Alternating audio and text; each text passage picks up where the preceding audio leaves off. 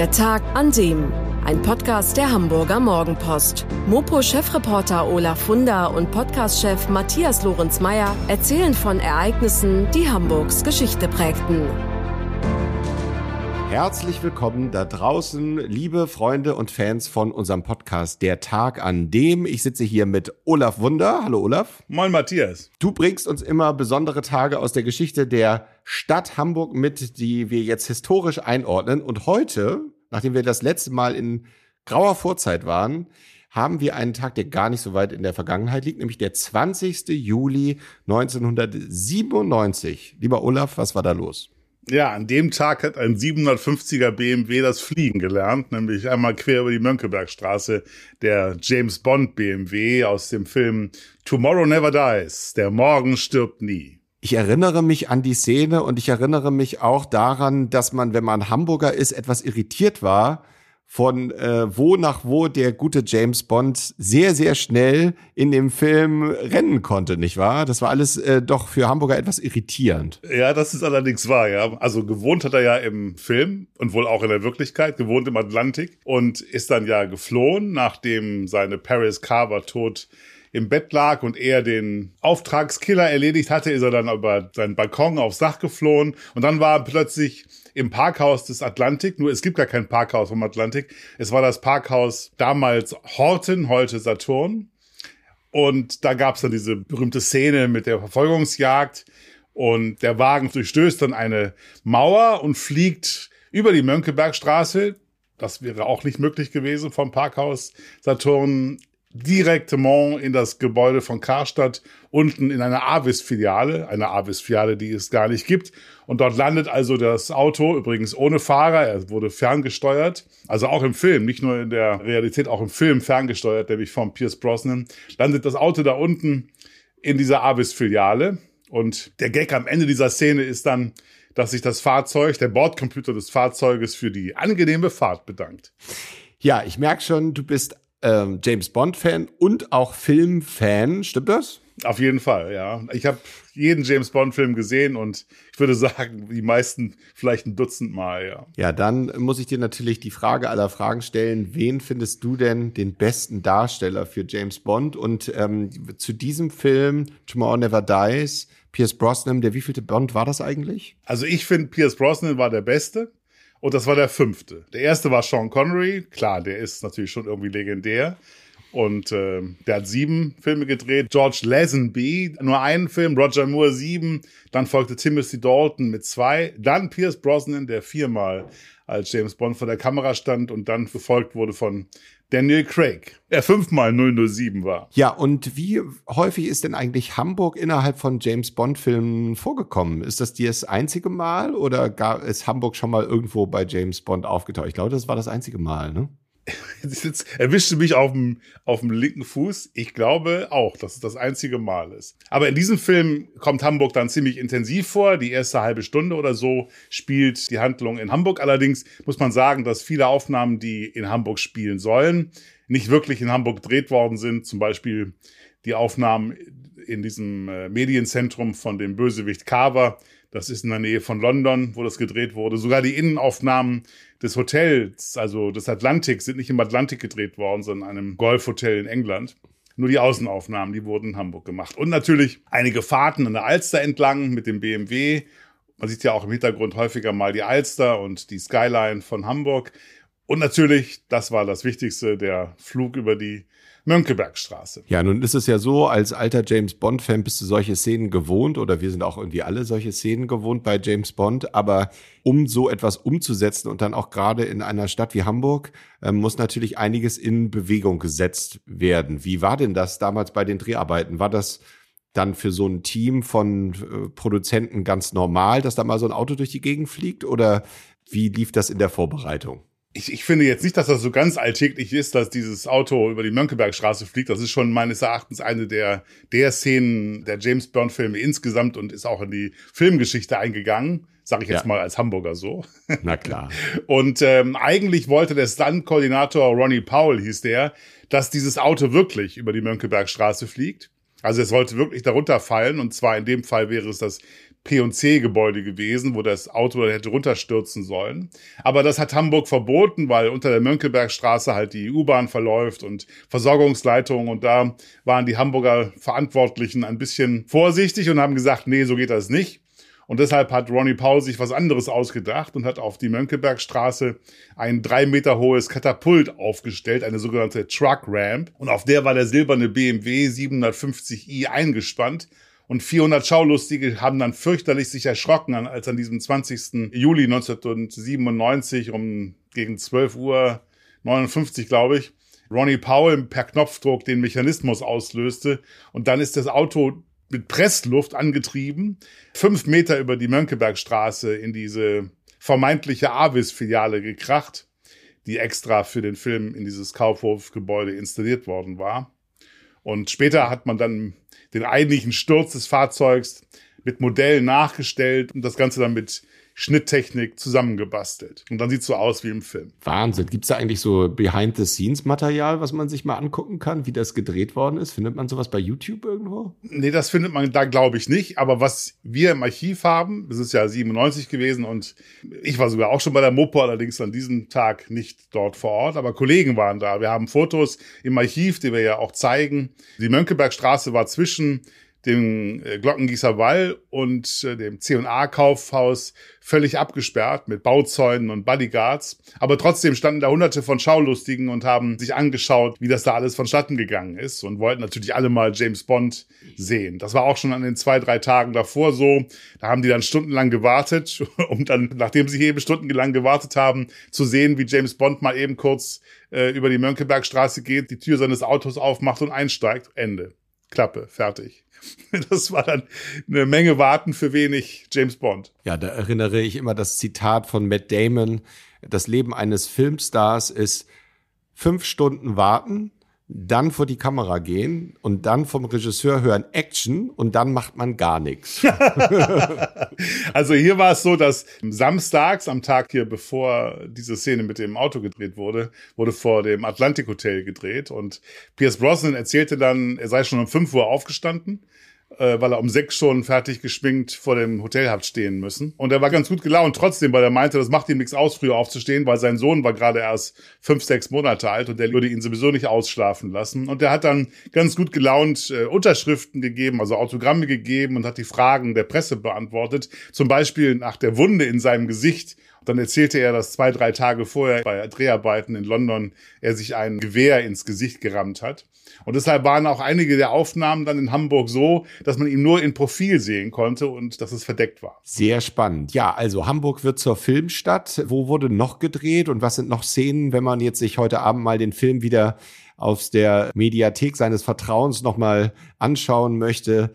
Wo ähm, ist denn Hamburg noch zu sehen? An welchen Punkten? Ein paar hast du schon genannt wir waren ja jetzt gerade im Juli, aber die Dreharbeiten, die ersten zu dem James Bond in Hamburg, haben bereits am 25. März 1997 stattgefunden. Und wenn du mich jetzt fragst, Matthias, wie ich eigentlich auf diese Geschichte hier gekommen bin. Das wäre meine nächste Frage gewesen. Na gut, also ich beantworte dir einfach mal. Ja. Äh, und zwar, es ist halt so, ich wäre ehrlich gesagt nicht drauf gekommen, dass dieser Film schon 25 Jahre alt ist. Mir kam das gar nicht so vor. Das bedeutet ja auch, man ist selber ganz schön alt geworden. Ne? Also jedenfalls, ich war überrascht, aber es gab vor ein paar Tagen eine Pressemitteilung des Flughafens in Fuhlsbüttel, der darauf hinwies, dass am 25. März 1997, also jetzt tatsächlich in diesen Tagen vor 25 Jahren, die ersten Dreharbeiten zu James Bond im Flughafen stattgefunden haben. Und der Flughafen ist ganz stolz darauf, offenbar immer noch. Und das brachte mich darauf, mir die ganze Geschichte dieses Films noch einmal vorzuknöpfen und daraus eine Folge von Der Tag an dem zu machen. Und an diesem 25. März 97 im Flughafen haben die elf Stunden gedreht. Im fertigen Streifen werden daraus 30 Sekunden geworden. James Bond schreitet durch den Terminal 2, heute Terminal 2, damals Terminal 4 übrigens, und wirft an einem Zeitungskiosk einen Blick auf die Schlagzeilen die allesamt vom drohenden Krieg zwischen der britischen Flotte und den Chinesen handelt. Übrigens, auch eine Mopo liegt da. Und da steht drauf, ich habe es hier vor mir, britische Flotte von China bedroht. Hamburger Morgenpost. Lustig. Haben wir dann offenbar damals dem Filmteam zur Verfügung gestellt, dieses, diese Ausgabe. Als nächstes sieht man, wie Bond vom Geheimdienst-Cheftüftler Q sein Auto erhält und die anderen Gadgets, die er so braucht, wie das Handy, aber eben vor allen Dingen den BMW 750i mit ganz vielen Extras, Maschinengewehr, Raketenwerfer, GPS, Navigationssystem und Q ermahnt ihn noch, das Auto ja wieder in guten Zustand zurückzugeben und man sieht ihm an, dass er daran nicht wirklich glaubt und das ist ja auch nicht so. Übrigens, 17 Autos, 17 Autos hat BMW den Dreharbeiten zur Verfügung gestellt. Fünf davon waren hinterher nicht mal mehr Schrott wert. Wow, okay. Wenn so große Filme in einer Stadt gedreht werden und die Stars auch da wohnen, dann hat man ja immer so, hört man ja immer munkeln, wo sind die Stars gewesen? Wo hätte man letzte Nacht sein müssen in Hamburg, um live dabei neben einem echten James Bond Darsteller an der Bar zu stehen? Gab es da in Hamburg auch so schöne Geschichten, die man sich dann hinterher erzählt hat? Ja, also nachdem diese Szene im Kasten war, die Szene mit dem BMW, der über die Mönckebergstraße flog, waren dann die Dreharbeiten auch beendet. Und bevor das Filmteam, übrigens 250 Personen, wieder abgereist sind, gab es dann abends noch eine feuchtfröhliche Party. Und zwar haben die sich alle im Zwick getroffen. Wie ich unserer eigenen Zeitung entnommen habe, ist Brosnan, übrigens im hellen Anzug, und seine Lebensgefährtin Keely J. Smith auch mit dabei gewesen, sind allerdings sehr spät am Abend erst dazugekommen. Meine Kollegen beschreiben, dass Bond draußen vor dem Zwick gestanden hat, geraucht hat, nämlich Zigarre und entspannt Wasser und Wein getrunken habe. Und dann kam plötzlich Otto Walkes ganz zufällig vorbei und es sei eine lange Nacht geworden. Mehr Details dazu weiß ich aber nicht. Es klingt super. Es klingt genauso, wie man sich das vorstellt. Okay, Olaf, jetzt wissen wir alles zu den Filmarbeiten und was in der Stadt während der Dreharbeiten passiert ist. Aber jetzt interessiert uns natürlich auch brennend, worum ging es eigentlich in dem Film Tomorrow Never Dies? Und hatte es irgendeinen Bezug, warum der dann in Hamburg stattgefunden hat? Also die Filmszenen? Also im dem Film geht es äh, um einen größenwahnsinnigen Medienmogul namens Elliot Carver und da ist dann auch der Bezug zu Hamburg. Damals war Hamburg die Medienstadt, insofern macht es schon einen Sinn, dass dieser Medienmogul Elliot Carver sein Medienzentrum in Hamburg hat. Der besitzt rund um den Erdball Zeitungen und TV-Sender und schreckt auch nicht davor zurück, einen dritten Weltkrieg anzuzetteln, wenn es der Auflage und den Einschaltquoten dient. Und es gibt einen Satz, den er in dem Film sagt, Worte sind die neuen Waffen, Satelliten die neue Artillerie. Und Carver hetzt dann China und Großbritannien aufeinander, indem seine Terroristen, die auf seiner Payroll stehen, durch einen GPS-Sender und durch Carver-Satelliten eine britische Fregatte so irritiert und von der Position abbringt, dass die in chinesische Gewässer eindringen, ohne es zu wissen. Sie glauben, sie sind im freien Gewässer unterwegs, sind aber bereits im chinesischen Gewässer. Dann kommen zwei chinesische Jagdflieger und fordern das Schiff auf, das Weite zu suchen.